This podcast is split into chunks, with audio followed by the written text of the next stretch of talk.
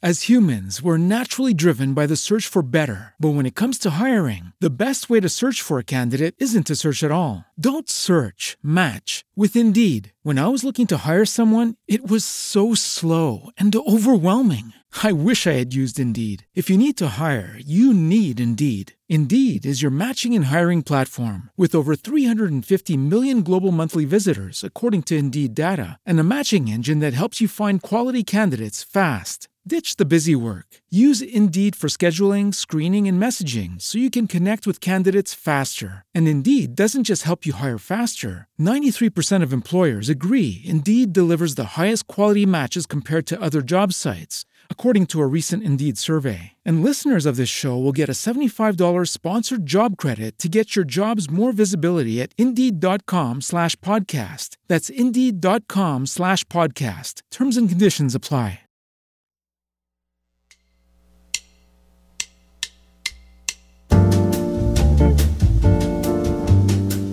Para los amantes de las letras, para los que se pierden en historias, para quienes los libros impulsan un vuelo de imaginación, diferentes opiniones, agenda y recomendados. U Rosario Radio presenta Las voces del libro, diferentes voces más allá de las letras.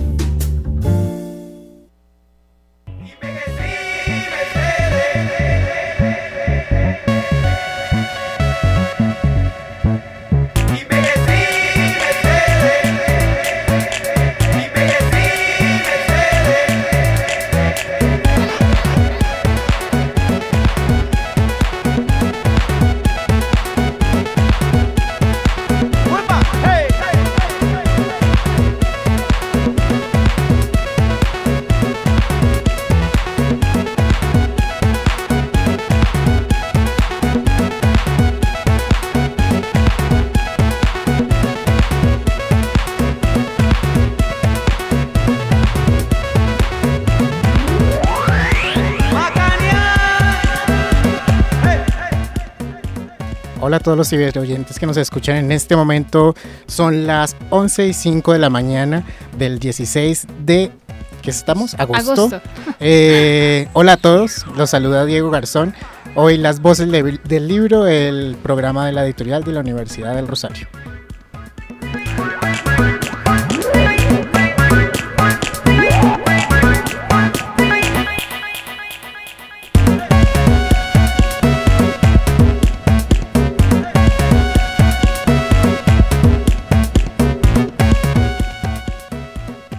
Y bueno, me acompañan en la mesa hoy eh, dos chicas, una persona que ya conocemos, Mónica, ¿cómo está hoy Mónica?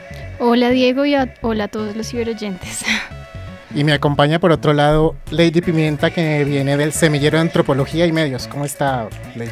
Muy bien, Diego. Un saludo a todos los ciberoyentes que se conectan hasta ahora con nosotros en Un Rosario Radio y pues feliz de poder estar con ustedes hoy en las voces del libro. Qué chévere. Lady, ¿qué es eso del, semillero Antropología y Medios? Cuéntenos ahí un poquito. Pues es un proyecto que inició este semestre en la Universidad del Rosario. Eh, la idea es convocar estudiantes de la Escuela de Ciencias Humanas que estén interesados en divulgar las investigaciones académicas que se dan en la universidad. Y pues la idea es como un poco poner a dialogar los medios de la antropología con los del periodismo. Entonces es difundir y hacer más cercana la antropología a la gente y pues estamos trabajando en eso con producciones audiovisuales, producciones radiales, eh, gráficas, entonces de eso trata el semillero y pues por supuesto están todos cordialmente invitados a participar. Muy chévere, muy chévere. Desde la sesión pasada ya tuvimos a Laura López también como panelista. Acá le fue súper bien, todos quedamos súper fascinados con ella por su fluidez en todo esto. Eh, y bueno, más adelantico tenemos también otra sorpresa que nos trae en el, semillero de, antropología y medios. Y tenemos por allá sonando a Mitú.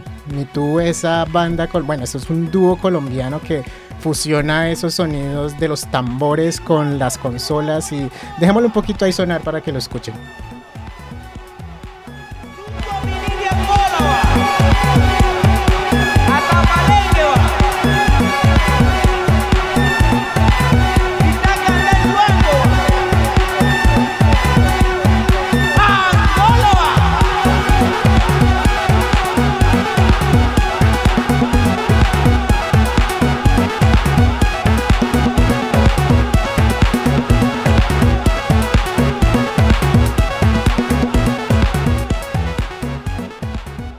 Editorial Rosarista. Textos de investigación, docencia y extensión.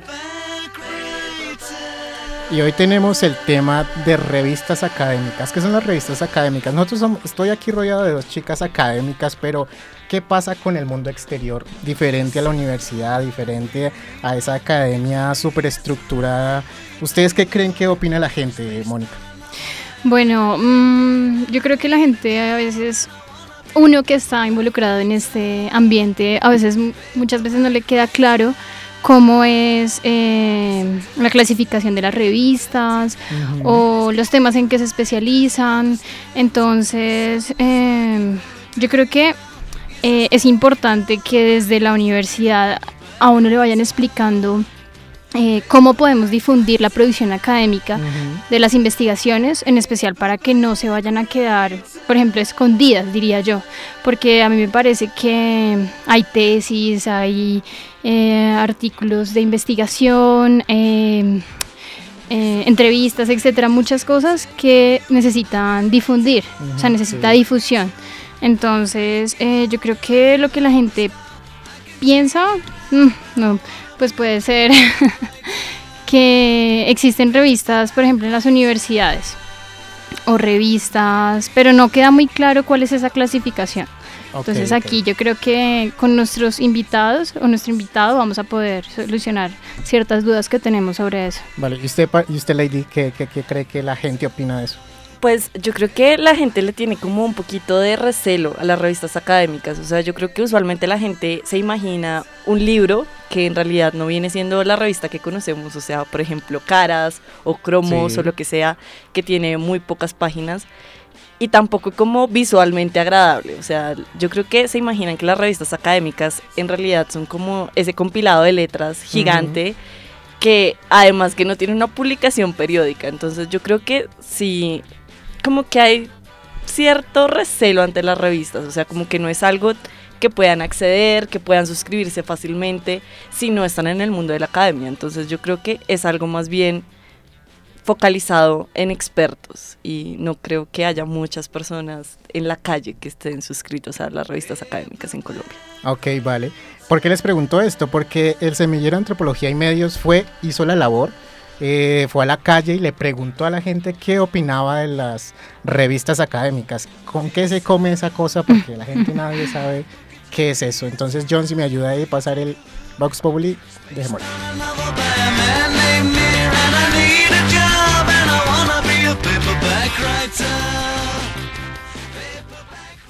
Las voces del libro es Editorial UR. Caminando por la séptima preguntamos a las personas si tienen conocimiento acerca de qué son las revistas académicas y esto fue lo que nos contestaron.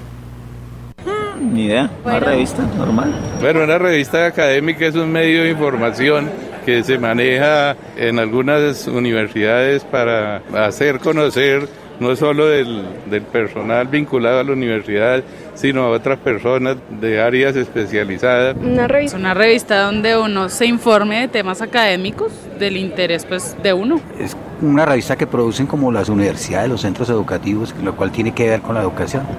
Académica pues para mirar sobre la, la educación, eh, estar enterado en las noticias de educación. La revista que trae todo lo relacionado con estudio y todo esto?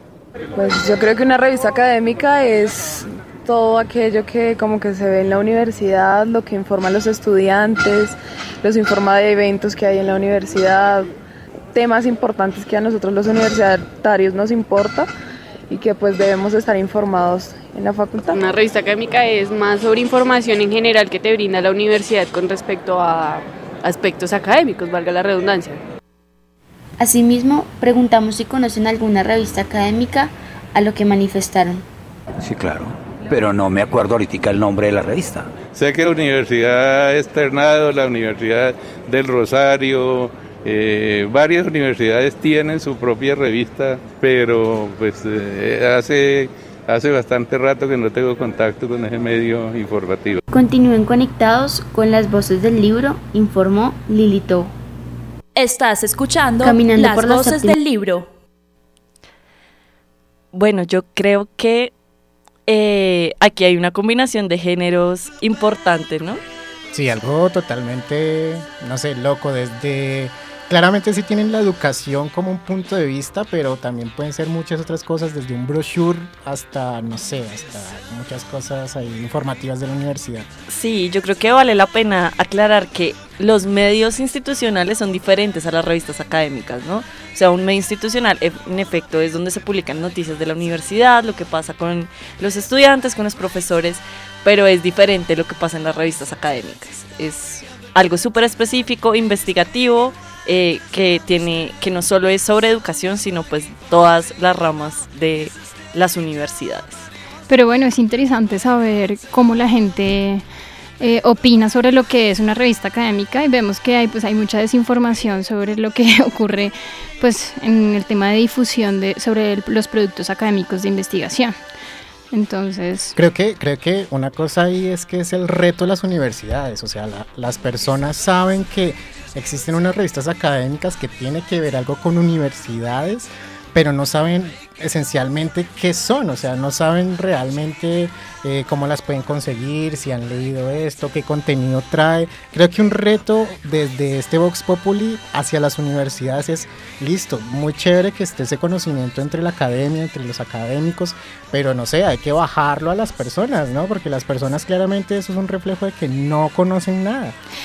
Pero yo creo que hay algo importante y es el lenguaje, o sea, yo creo que no sé si me equivoco, tal vez me van a golpear los oyentes, pero yo creo que un poco bajar eso al público como en general implica cambiar el lenguaje y yo creo que ahí los académicos entrarían a discutir duro porque perder el lenguaje académico implica para ellos de pronto perder esa rigurosidad de la investigación. Entonces yo no sé si funcionaría una revista académica en el sentido estricto que tuviera un lenguaje no académico, por así decirlo. Es raro. Bueno, ahí yo encuentro un problema, la verdad, porque yo diría que más bien eh, sea una oportunidad para que las revistas académicas lleguen a las áreas eh, especializadas sobre, la que, sobre lo que la gente trabaja.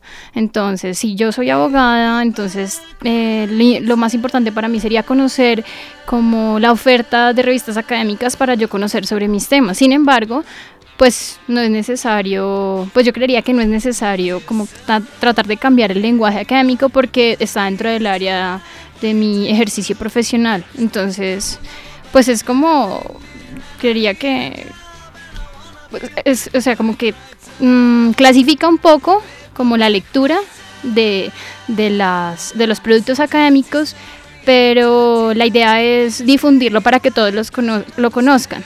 Y sería una forma de no eh, acaparar el conocimiento para solamente las personas que lo desarrollan, por ejemplo, en la academia, que es en la universidad. Pues por lo general, ¿no? Sí, sí, sí. Y eso creo que es uno, podemos tocar un punto ahí esencial y es que, bueno, las ciencias humanas, las ciencias sociales en general, hace un tiempo dio la lucha contra esos estándares que se mueven dentro de, eh, bueno, siendo en Colombia Colciencias, que es el departamento que mide toda la cosa e incentiva toda la cosa científica.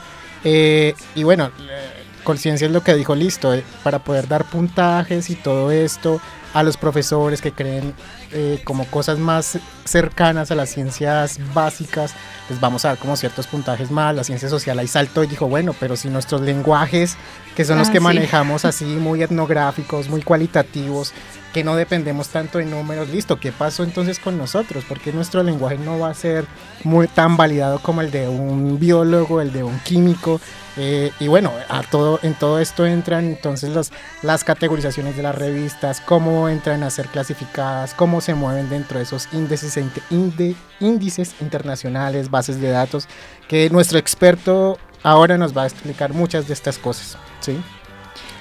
Pues Diego me hizo pensar en una cosa. Eh, uno cuando entra en un ranking, por ejemplo, de revistas académicas, eh, uno observa que la, la mayoría de las revistas son, pues, si uno hace un mapeo general de todas las áreas, las que mayor puntaje tienen son las revistas de las ciencias exactas, medicina, biología, eh, no sé, ciencias eh, agropecuarias, etcétera. Y las ciencias sociales, que son más por los por las áreas que nosotros manejamos, muchas veces quedan pues por debajo de los, de los rankings que a nivel general se manejan. Entonces es interesante ver cómo en esas áreas, o sea, en las distintas áreas se va manejando y se va diciendo que tiene una rigurosidad mucho más mm, eh, fuerte que, que en unas áreas y otras.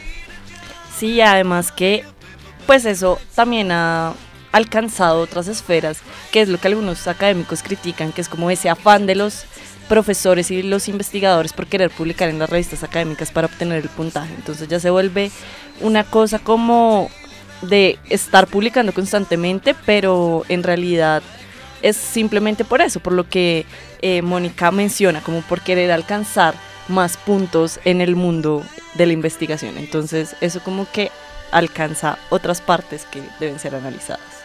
Y pues bueno. Como nuevo cliente de Western Union, puedes disfrutar de una tarifa de envío de 0 dólares en tu primera transferencia internacional de dinero en línea. Envía dinero a los tuyos en casa de manera rápida, fácil y conveniente. Visita westernunion.com o descarga nuestra app hoy mismo y tu primera tarifa de envío corre por nuestra cuenta. Aplican ganancias por cambio de moneda. No disponible para tarjetas de crédito y envíos a Cuba. Servicios proporcionados por Western Union Financial Services Inc. NMLS 906983 o Western Union International Services LLS NMLS 90 6985. ¿No te encantaría tener 100 dólares extra en tu bolsillo? Haz que un experto bilingüe de TurboTax declare tus impuestos para el 31 de marzo y obtén 100 dólares de vuelta al instante. Porque no importa cuáles hayan sido tus logros del año pasado, TurboTax hace que cuenten. Obtén 100 dólares de vuelta y tus impuestos con 100% de precisión, solo con Intuit TurboTax. Debes declarar para el 31 de marzo. Crédito solo aplicable al costo de la presentación federal con Turbo Tax Full Service. Oferta sujeta a cambios o cancelación en cualquier momento. Este es un simple abrebocas a todo lo que vamos a hablar más adelante. Eh, tenemos a un invitado muy especial en todo este, toda esta, toda esta forma de ver y de clasificar la academia. Pero por lo pronto podemos irnos a una canción que Lady nos va a presentar.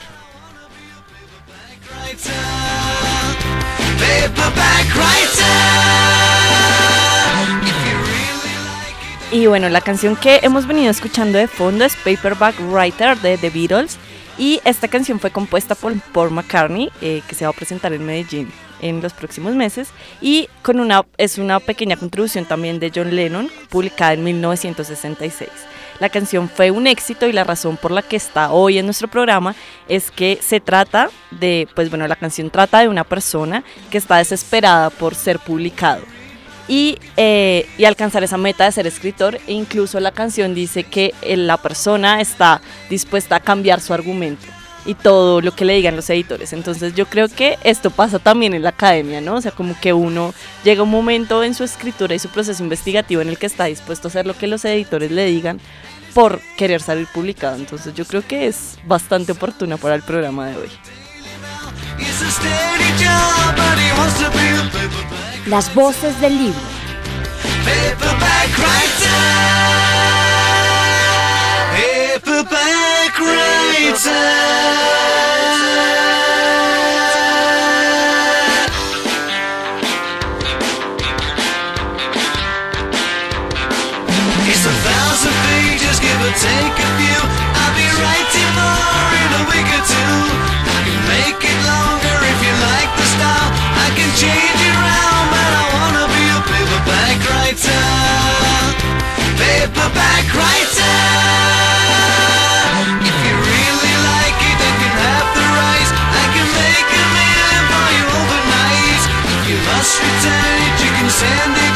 But I need a break and I wanna be a paperback writer.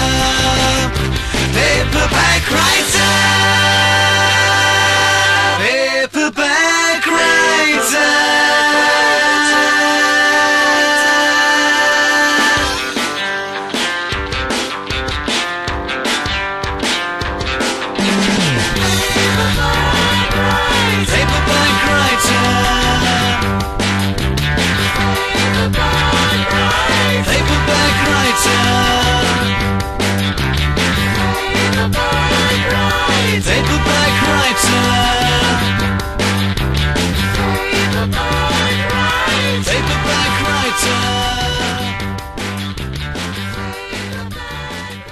Estás escuchando Las Voces del Libro.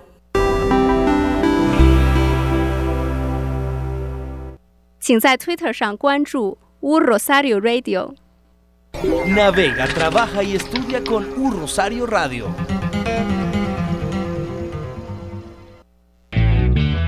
Atención, comunidad rosarista. Ya salió la nueva edición digital de agosto de la revista Nova Etcétera lo invitamos a leer artículos dinámicos y con un aporte de conocimiento escritos por grandes plumas de nuestra universidad y Colombia. La revista académica más antigua del país podrás leerla a través de nuestra plataforma web Rosarista. En esta entrega, editorial, recordatorio para rosaristas, Peace Summit, escrito por el doctor Luis Enrique Nieto. Los artículos Borlet, la leyenda mágica del Caribe, escrito por Jairo Hernán Ortega. También Iceberg a la deriva, escrito por Manuel Guzmán. Revista Novat Vetera, edición digital de agosto, una invitación de la editorial y publicaciones de la Universidad del Rosario y un Rosario Radio formando opinión. U Rosario Radio, emisora online de la Universidad del Rosario. ¿Interesado en artículos de investigación para tus trabajos semestrales? Te invitamos a conocer el portal de revistas académicas de la Universidad del Rosario. En el sitio web encontrarás en acceso abierto las revistas académicas que la editorial UR publica. Visita revistas.urosario.edu.co y consulta las 10 que tenemos para ti en temáticas como jurisprudencia, ciencia social, ciencia política, urbanismo, administración, periodismo y comunicación social. Recuerda, revistas.urosario.edu.co. Entra ya. Ciencia, cultura, educación. En la mitad de la semana, el estrés puede resultar inevitable. Por eso, siéntete chilling. Con la música que no se oye, se, siente. Libera tu mente y deja que las ideas fluyan con los sonidos agradables y atmosféricos. Conéctate todos los miércoles de 6 a 9 de la mañana, con la franja musical Lounge Mode, solo por Rosario Radio. Rosario Radio. Un libro, una historia, un personaje. Entre textos.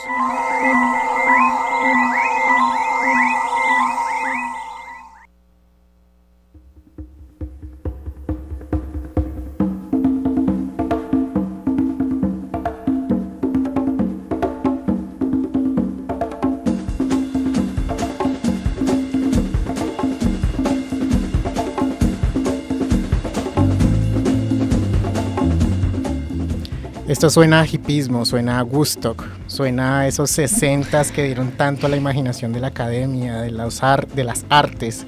Eh, Soul Sacrifice de Santana, cómo venderle el alma al diablo a veces, pero sacrificar el alma también muchas veces haciendo academia. Eh, una reflexión que hay que hacer ahí importante. Eh, bueno, pero recordemos un poquito los medios de contacto que tenemos de la editorial. Eh, Mónica.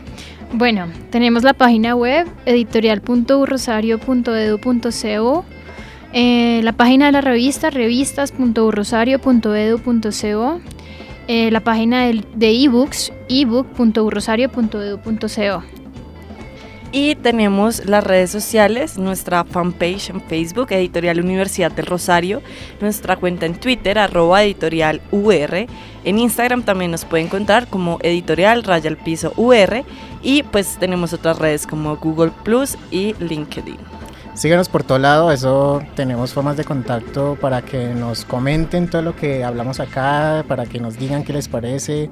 Eh, bueno, y en Spreaker las redes de Un Rosario Radio están en Instagram, están en Twitter, están en Facebook, búsquenlos que ahí también hay mucho contenido. Pero bueno, ya pasando a el invitado de hoy, ¿a quién tenemos hoy, Mónica? Bueno, hoy contamos con Giovanni Usgame. Él es profesional en ciencias de la información y desarrolla estudios bibliométricos y cienciométricos orientados a la gestión de la investigación en instituciones universitarias. Él realiza la verificación, validación y análisis de información científica en los aplicativos Scienti como CBLAG, GroupLAG e InstituLAG, director de proyectos de cienciométrica y ha sido analista de publicaciones nacionales científicas para el Índice Bibliográfico Nacional, Publindex e investigador del Observatorio Colombiano de Ciencia y Tecnología. Bienvenido, Giovanni. Hola, buenos días. Hola, buenos días, ¿cómo está? Bien, bien, muchas gracias. Ah, bueno, Giovanni. Giovanni, eh, bueno, comenzamos la entrevista con algo básico que yo le quería preguntar. ¿Para qué medir y catalogar las revistas académicas? Bueno, lo que pasa es que las revistas académicas en el contexto nacional están ligadas a procesos de acreditación y reconocimiento de investigadores. Sí. ¿Qué quiere decir? Eh, cuando un investigador publica en determinada revista y esa, y esa revista está en, en determinada categoría, en el caso de los profesores de universidades públicas, eso se asocia pues a, a- a un bono, un punto salarial que tiene, un reconocimiento salarial que tiene por haber publicado ahí. Pero en esencia realmente eh, la publicación, los artículos que se publican en revistas científicas ese- son los resultados de, de proyectos de investigación que se generan en las universidades. Giovanni, te, eh, respecto a los datos que usted ha podido revisar en su trayectoria profesional, ¿qué caracteriza a una revista académica exitosa? Pues primero la calidad de los artículos eh, que, se están, que están siendo publicados ahí, pero en esencial y, a la luz de las métricas que existen, pues lo más importante es el nivel de citación que tienen esos artículos, porque podemos publicar muchos artículos o un investigador puede publicar muchos artículos, pero si no es citado, pues prácticamente estamos diciendo que casi que no existe o que las teorías que están presentando ahí eh, no son válidas. Ah, mm, Giovanni, ¿y mm, por qué no nos cuenta un poco más sobre mm, esa difusión de esa producción académica y cómo se hace también para que las personas que publican eh, puedan ser citadas o cómo es la difusión de, de, de, esa- de esos mecanismos para la citación, por ejemplo? Eh, eh, básicamente, entonces al, publicar un, artículo en determinada revista, casi que, el investigador lo primero que acude es qué tan visible es esa revista. Eh, en el caso colombiano, pues está mirando casi que eh, eh, la categorización que da Conciencias con, con cuatro determinadas categorías, A1, A2, B y C, siendo A1 pues una de las más altas. Pero lo que antes de publicar, entonces el, el investigador casi que revisa ese listado, en el caso de las nacionales, para ver dónde publicar. Una vez publicados esos artículos, ese artículo en esa revista, pues empieza a ser visible, a ser citado en, qué manera. Eh, la revista está indexada en, una o varias eh, bases bibliográficas, de acuerdo a la temática donde se mueve la revista y de acuerdo al- a la, a la base que hace tipos de mediciones. Hay diferentes bases bibliográficas. Las bases bibliográficas eh, están determinadas por áreas de la ciencia. Una base bibliográfica, pues eh, tenemos eh, bases bibliográficas en ciencias básicas, en ciencias médicas, en ciencias agrícolas. Y hay otras bases que son eh, índices de citación, que son los que se encargan de medir esas citas y son los que se encargan de generar cuántas publicaciones ha hecho la revista en determinado tiempo, casi siempre son dos o tres años, y se calcula el número de citas, a partir de eso se genera un impacto. Ahí es donde se categoriza realmente la revista, la revista que tiene mayor impacto, pues podemos decir es la revista que más citaciones ha tenido en determinado periodo. Eh, eh, básicamente, pues el ranking está determinado en Colombia por Colciencias. Eh, a nivel mundial, eh, pues son como dos empresas pues, multinacionales que generan es- esos indicadores que tienen esas revistas. La primera es Scopus y la segunda el website de, de Visit Thompson Revista. Ok, sí, algo súper súper importante, Giovanni, esa diferencia entre índice y base de datos, muchas veces esa, esa diferencia uno cree que es la misma cosa, pero no, ¿verdad? Las bases bibliográficas están orientadas más hacia una temática. Claro, hay unas, unas multidisciplinares, pero básicamente eh, la esencia es, eh, eh, son bases que publican artículos en determinadas áreas, médicas, básicas, agropecuarias, humanidades, sociales. ¿sí? Mientras que los índices de citación son los que se encargan de medir eh, el impacto que tiene la revista, qué tantas citas tiene esa revista, qué tantas citas tiene inclusive eh, no solo la- el, el artículo de la revista, sino qué tan citado es determinado autor. Sí.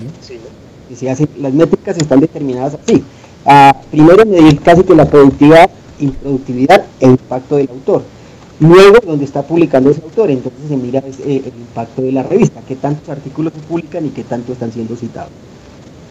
Vale, ok. Giovanni, y para el caso de Colombia, bueno, acá estamos hablando, no sé, yo, yo tiendo a ser muy académico también y creo que mis dos compañeras acá también tienden a ser muy académicas. Eh, pero bueno, una, una cosa que personalmente desde la academia a mí siempre me ha, me ha causado curiosidad. ¿Por qué Publindex para Colciencias? O sea, ¿por qué hacer una catalogación desde Colombia misma? Pues es como la forma de medir eh, la calidad científica que se, que, se publica en el país, ¿cierto? Eh, eh, eh, yo creo que eso es lo básico. Publindex realmente nace no solo con el ánimo de medir la revista, porque pues eso es uno de los procesos que tiene que hacer, sino de difundir el conocimiento. Entonces, si entramos al Publindex, pues normalmente uno podría consultar cualquier artículo de revistas que se habían presentado ese proceso de medición. Entonces, funciona por un lado como el medio de difusión esencial de los artículos de investigación publicados en revistas nacionales y a la luz de categorizarlo, ¿por qué? Pues porque eh, eso está ligado también al tema de, de las acreditaciones de las universidades. ¿Qué quiere decir eso? Cuando un artículo es publicado en, una revista categoría A, A, A1, eh, A2, B o C, eh, tiene un puntaje en el modelo de medición de grupos de investigación, ¿cierto? Tiene un, un impacto importante. A su vez, el Ministerio de Educación, cuando está acreditando las instituciones o los programas académicos, uno de los componentes es este, When you drive a vehicle so reliable it's backed by a 10 year, 100,000 mile limited warranty, you stop thinking about what you can't do and start doing what you never thought possible. Visit your local Kia dealer today to see what you're capable of in a vehicle that inspires confidence around every corner. Kia, movement that inspires. Call 800 333 4KIA for details. Always drive safely. Limited inventory available. Warranties include 10 year 100,000 mile powertrain and 5 year 60,000 mile basic. Warranties are limited. See retailer for details. Hello, it is Ryan, and I was on a flight the other day playing one of my favorite social spin slot games on chumbacasino.com. I looked over the person sitting next to me, and you know what they were doing? They were also playing Chumba Casino. Coincidence? I think not. Everybody's loving having fun with it. Chumba Casino is home to hundreds of casino style games that you can play for free anytime, anywhere, even at 30,000 feet. So sign up now at chumbacasino.com to claim your free welcome bonus. That's chumbacasino.com and live the Chumba life. No purchase necessary. Group. Void prohibited by law. See terms and conditions. 18 plus. qué tantos grupos de investigación tiene o qué tantos artículos de investigación tiene, qué impacto tiene ese artículo. Entonces, por eso Conciencia es el, el que se encarga, el público se encarga de hacer como el rastreo del impacto de esa revista a la luz de casi que verificar y validar que la revista es de calidad. Giovanni, hace un rato en nuestro programa hablábamos sobre el acceso de los no académicos al mundo de las revistas académicas. Dentro de su opinión y digamos de su trayectoria laboral, ¿usted cree que estas revistas son realmente accesibles a todo el público? Pues eh, anteriormente no lo eran tanto y casi que eran desconocidas pues porque solo estaban ligadas al mundo académico. Yo creo que en la actualidad con el tema de, las TIC y el, pues, el acceso a toda la información se ha venido mejorando ese proceso. De hecho, casi que las de las 527 revistas que tiene en este momento el, el, el pues ahí categorizadas, todas están eh, son de acceso abierto. Claro, el problema resulta cuando algunas de esas revistas ingresan, por ejemplo, al, tema de, los índices de citación. No, no, sé qué, en qué tanta medida haya cambiado, pero para, algún, para algunas exigencias de, de- esos índices era eh, tener el embargo, pues no publicar, no, no, no publicar acceso abierto en último año, por decirlo así.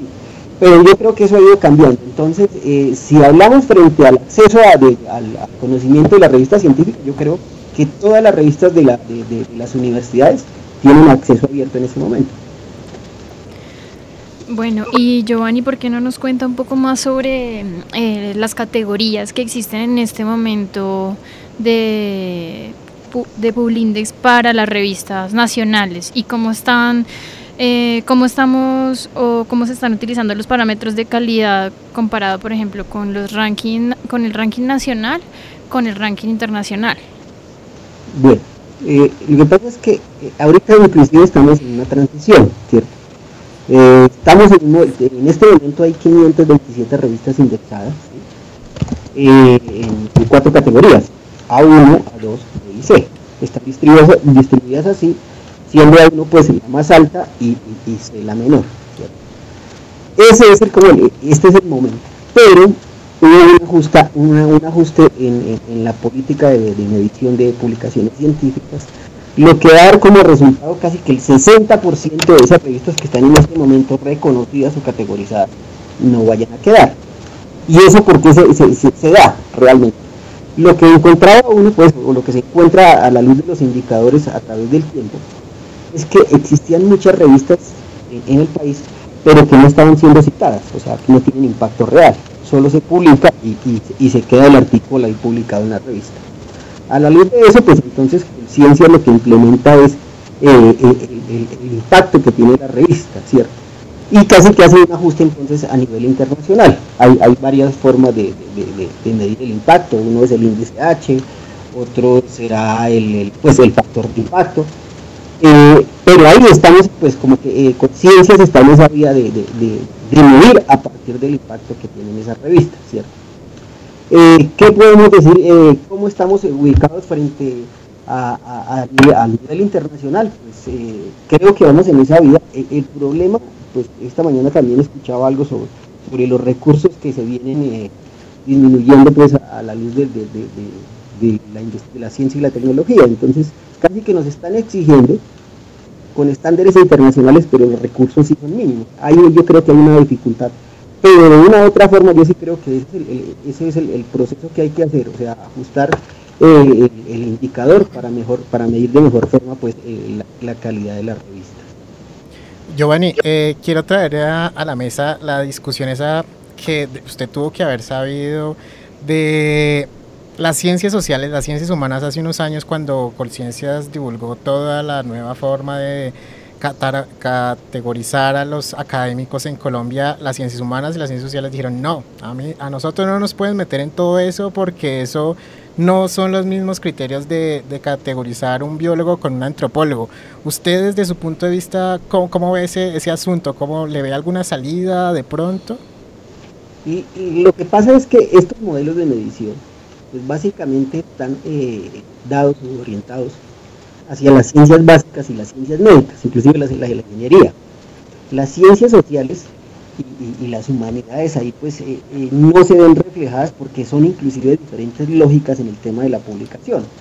Mientras que para un artículo de, ciencias médicas, eh, el pasar un año ya puede estar obsoleto porque han rebatido o se ha mejorado el- la investigación en ese momento.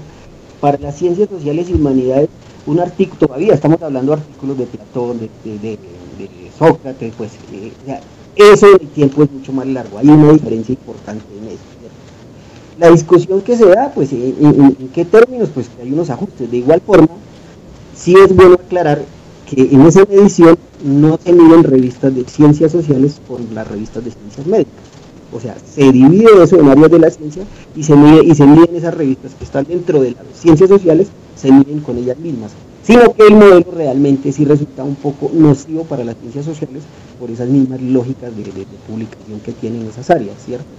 Ahora, eh, lo que ha tratado de hacer Conciencias, y que me parece que apenas estamos como, ingresando en ese proceso, es como eh, darle mayor importancia a otro tipo de publicación que no simplemente sea el, artículo científico.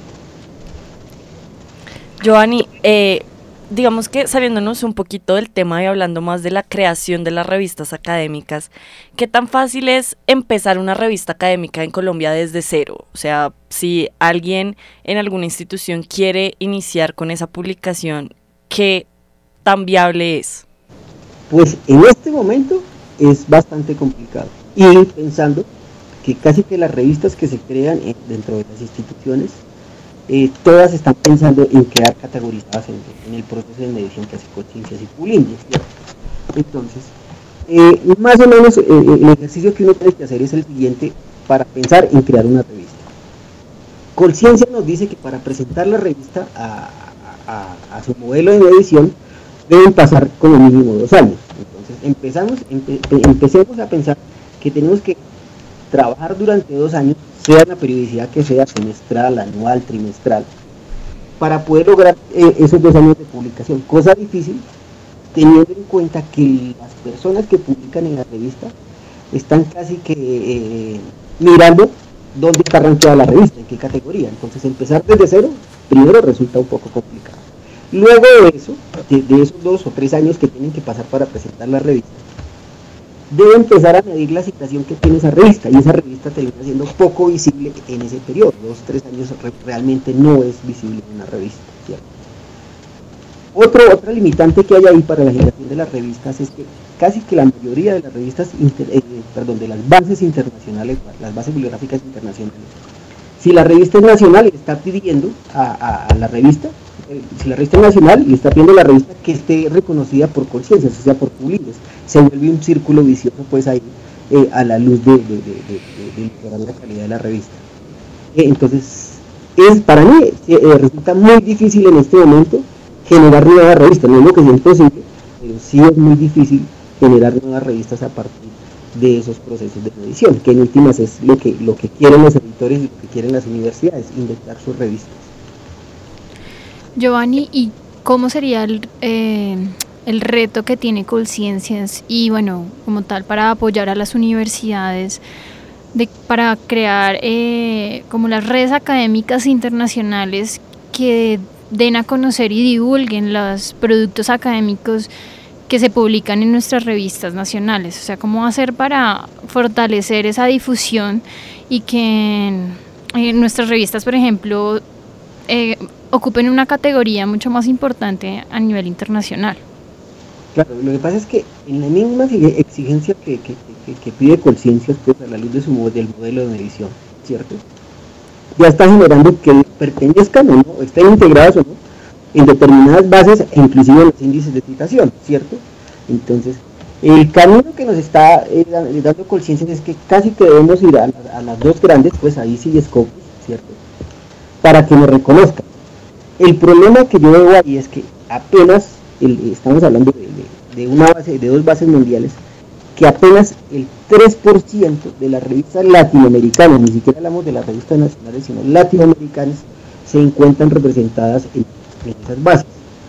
Y, yo creo que, que- el proceso pues, de, investigación a nivel regional no se ve reflejado en esas bases, ¿cierto? ¿Qué, qué- qué pienso yo que debería ser conciencia? O sea, todo modelo de medición tiene sus peros, ¿cierto? Y me parece que pues, hay un ajuste importante en, lo que hay ahorita, en ese proceso que hay ahorita. Pero lo que sí creo es que debería abrirse a unos índices regionales que están tratando, pues están tratando eh, de medir el impacto de la ciencia regional con el fin de ser eh, mucho más visibles, pero que esa investigación sí impacte en la misma región y que sea apropiada pues por la comunidad en general. Vale, Giovanni. eh, nada, esto es un tema muy largo, largo, así como tienen los números de todo esto, pero el tiempo es corto, Giovanni, en radio y en este momento quiero preguntarle sus medios de contacto, si alguien quiere contactarse con usted, una red social, un correo. Pues eh, en, en- en la, en página de, Cienciométrica, www.cienciométrica.com, ese es casi que el espacio donde nosotros eh, estamos generando pues eh, estudios y, y- y apoyamos pues los procesos de investigación de las universidades. O al correo cienciométrica.com.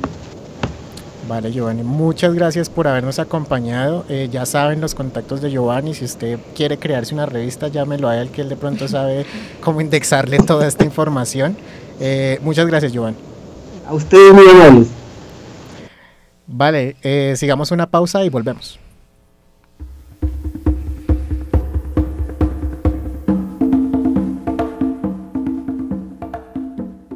Las voces del libro es Editorial UR.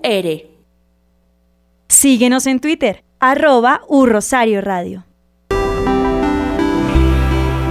U Rosario Radio. Las rutas fáciles cambian para que Transmilenio se mueva mejor. Desde el 17 de junio todas las rutas fáciles evolucionan y dejan de operar como las venías conociendo. ¿Pero cómo funcionarán? Muy fácil. En las mañanas más de la mitad de nuestros usuarios ingresan por los portales y viajan hacia las zonas céntricas de la ciudad. En la noche retornan a sus puntos de origen. Por eso las nuevas rutas son más cortas, rápidas y frecuentes, y las puedes identificar así. Su identificación pasará de letra y número a únicamente un número. No tendrá un color de troncal y seguirá parando en todas las estaciones, pero con un trayecto más corto, generando una menor espera en la estación, dado que en promedio cada ruta pasará cada 7 minutos. En la estación pararán menos servicios, lo que mejora la movilidad de los pasajeros, entrando y saliendo de los buses.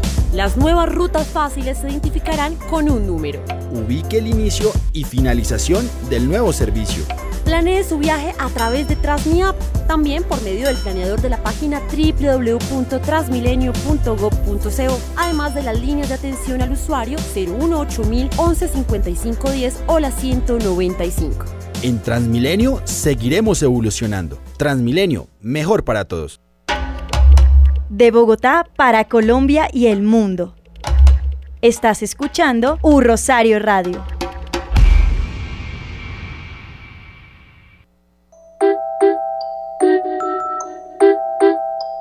Magia, magia. Soy Gustavo Lorgia.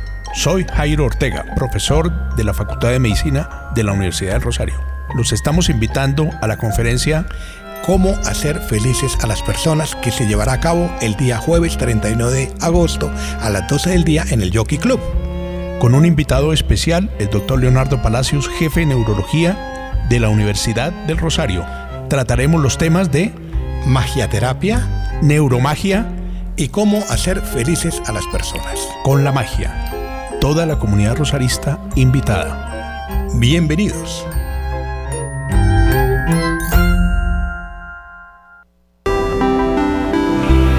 Ciencia, cultura, educación. Conéctate a nuestros playlists en Deezer. Encuéntranos como Rosario Radio. La voz de Mónica Redondo la escuchas en las voces del libro.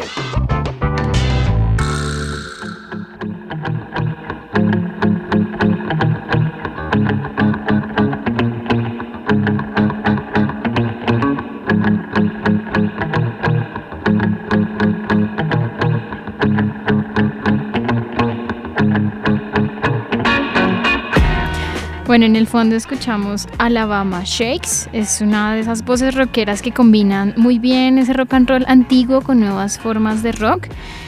Y bueno, la academia es un poco esa competencia entre unos y otros, entre arriba y abajo, entre centro y periferia. Y aunque no queramos pelear ahí, tenemos esa competencia presente.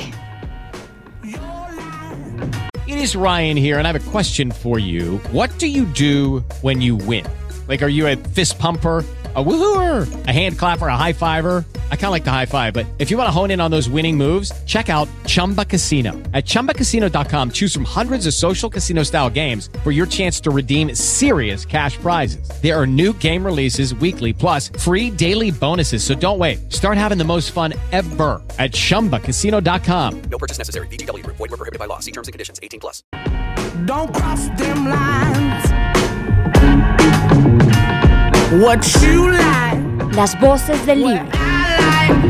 why can't we both be right? Attacking, defending, until there's nothing left worth winning.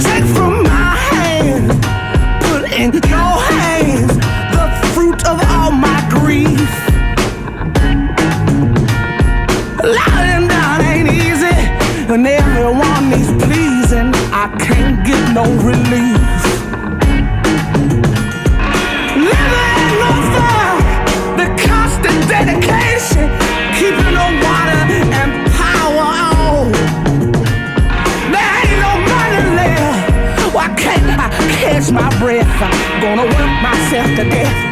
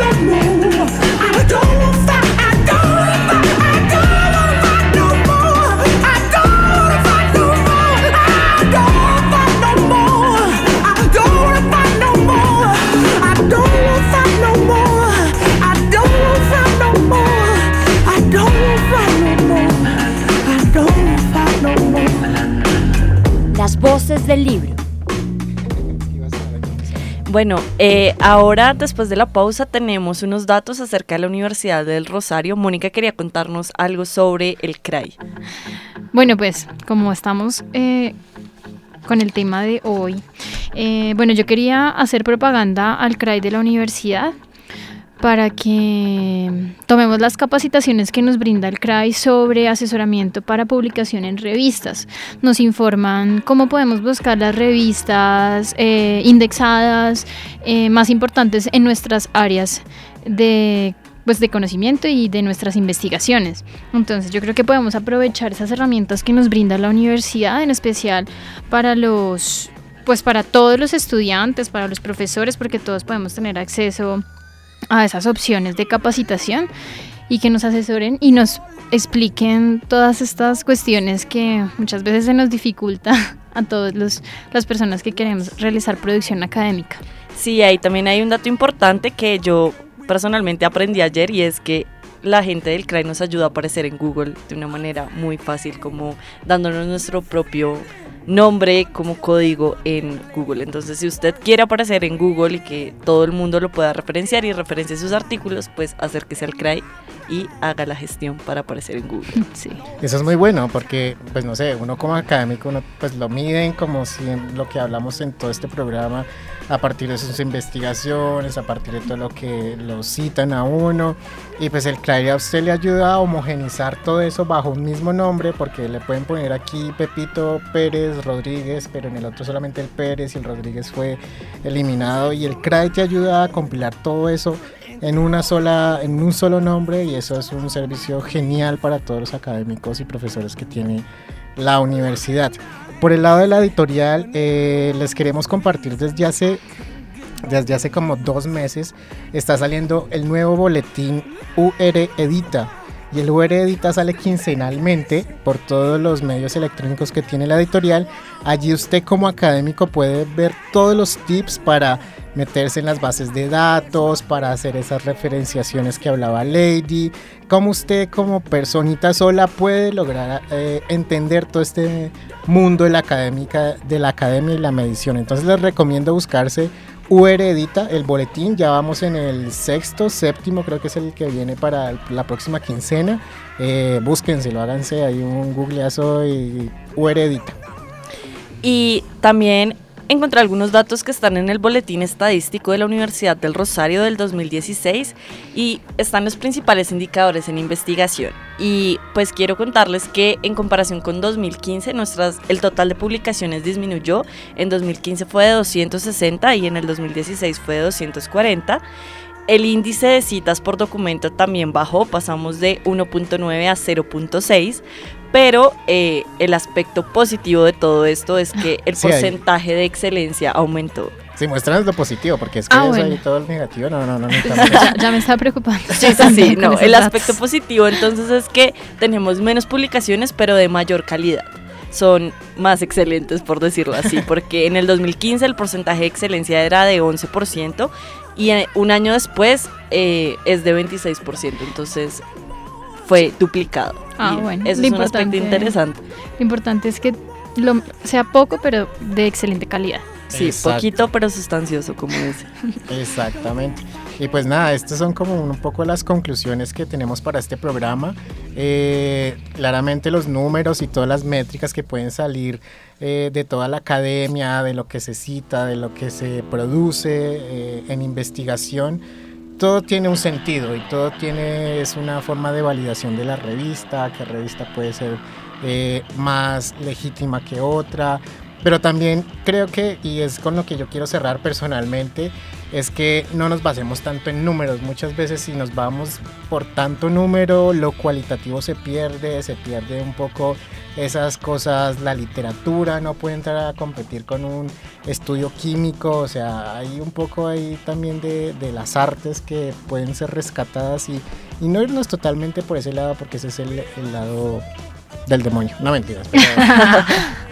Sí, pues yo también creo que un poco que los números a veces nos engañan, ¿no? Y sobre todo este año que ha transcurrido y el año pasado nos mostraron eso, que las estadísticas no siempre son la realidad. Y yo creo que algo que sí tienen las revistas académicas es que nos muestran el estado de nuestra sociedad y el estado de nuestros investigadores, porque las investigaciones que se publican justamente dan cuenta como de el cambio que tiene el mundo y de lo que un poco es tendencia en la actualidad. Entonces, tanto en medicina como en antropología, como en ingenierías, creo que lo que está en las revistas académicas es como ese giro evolutivo que ocurre en la sociedad y nos muestra un poco en qué estamos, para dónde vamos y también cómo estamos manejando las situaciones y también qué capacidades y habilidades tienen nuestros investigadores y nuestros universitarios actualmente. No, y lo más importante es que nosotros como público eh, podamos apreciar todas las áreas sin decir que unas son más valiosas que otras, porque todas son importantes. Entonces es, es aprender a, a conocer y a leer y a lograr la difusión de las áreas del conocimiento y la producción académica de las investigaciones que se realizan en todas las facultades, no solo de la universidad, sino de las demás universidades de, de- Colombia. Sí, también, pues, ya que hablábamos al principio como del miedo a la academia, pues, oyente, si usted como que todavía no está muy convencido de el cuento de las revistas académicas, pues anímese.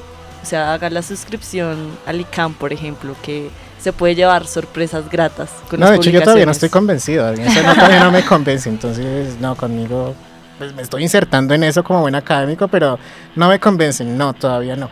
Pero podemos empezar por leer los eh, productos electrónicos que tienen las universidades. Ese puede ser un buen comienzo. Vamos por Sí. ahí en revistas que también son, sean de opinión de las universidades. Entonces ahí uno puede ir conociendo y la gente puede ir también leyendo y enterándose un poco más y puede interesarse también por el área de conocimiento de cada uno, ¿no? Sí, ampliar los horizontes, un poco salir de la zona de comodidad y pues arriesgarse de vez en cuando, ¿no? Sí, arriesgarnos con blogs o con hacer articulitos chiquitos o no hacer artículos especializados de 50 páginas, ni esas cosas, porque eso no se lo digiere sino solamente el académico que sabe que está hablando. Bueno, estas son nuestras conclusiones de hoy. Eh, vámonos entonces para los libros recomendados.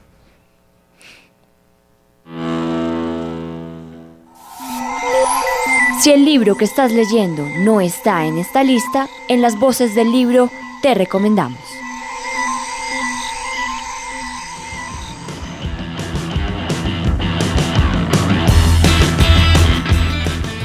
Y bueno, como tenemos siempre recomendados acá de la editorial, les traemos tres novedades. La primera es la responsabilidad extendida del producto y los programas post-consumo en Colombia.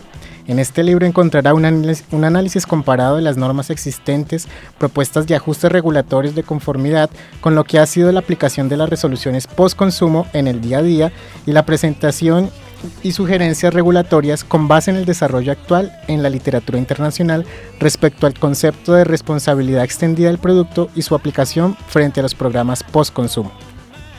Bueno, y nuestro segundo recomendado es el libro La Administración Pública Electrónica hacia el procedimiento administrativo electrónico. Este estudio ha demostrado que gracias al principio de equivalencia funcional se ha logrado armonizar e incorporar al interior de su legislación el uso de las nuevas tecnologías y dotar a estas últimas de atributos jurídicos que para el caso de estudio en concreto demuestran la mejora en la relación administración y ciudadanos por medio del procedimiento administrativo electrónico. Y nuestro tercer recomendado de hoy es Errores, Reniegos e Irreverencia, los delitos de palabra y su significado en el Tribunal Inquisitorial de Cartagena de Indias, 1610-1660. A través del estudio interpretativo de las actuaciones de las partes involucradas en el proceso de estos delitos, el tribunal, los procesados y sus acusadores, se establece qué significación tenían estos crímenes dentro de la sociedad de su tiempo, a la vez que se realiza una aproximación al funcionamiento efectivo del tribunal en el proceso de estas causas, revelando que a pesar de la leyenda que inevitablemente la rodea, la Inquisición española presentó ciertos matices que resulta importante reconocer. Vale, muchas gracias chicas. Eh, si usted oyente está en China, entonces yo le sugiero que entre a libreriasiglo.com o libreriadelaU.com, que son dos de los distribuidores de la editorial para que usted compre el libro. Si usted está en China, en la India, en Pakistán, donde sea, allá se lo van a mandar. Si gusta leer en tablet también, eh, estas dos plataformas le ofrecen estos medios. Si no, también tenemos ebook.urrosario.edu.co en donde puede comprar los libros electrónicos que produce la editorial.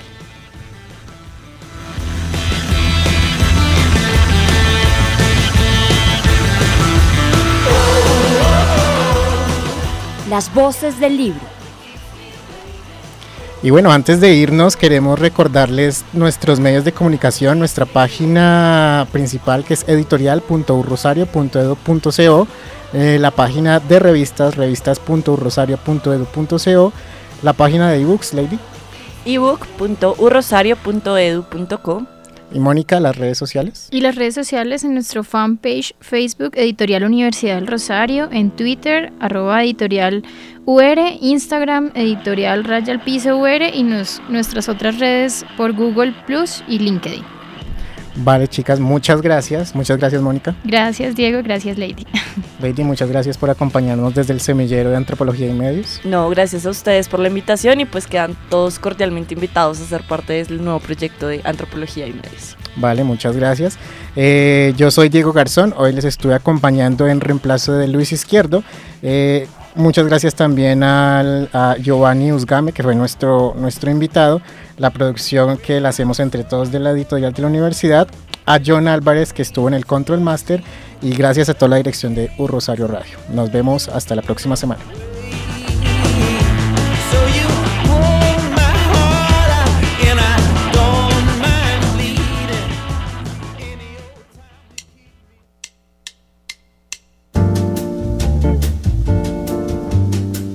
Para los amantes de las letras, para los que se pierden en historias, para quienes los libros impulsan un vuelo de imaginación, diferentes opiniones, agenda y recomendados.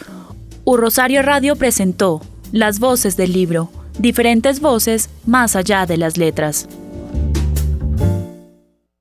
Hello, it is Ryan, and I was on a flight the other day playing one of my favorite social spin slot games on chumbacasino.com. I looked over the person sitting next to me, and you know what they were doing?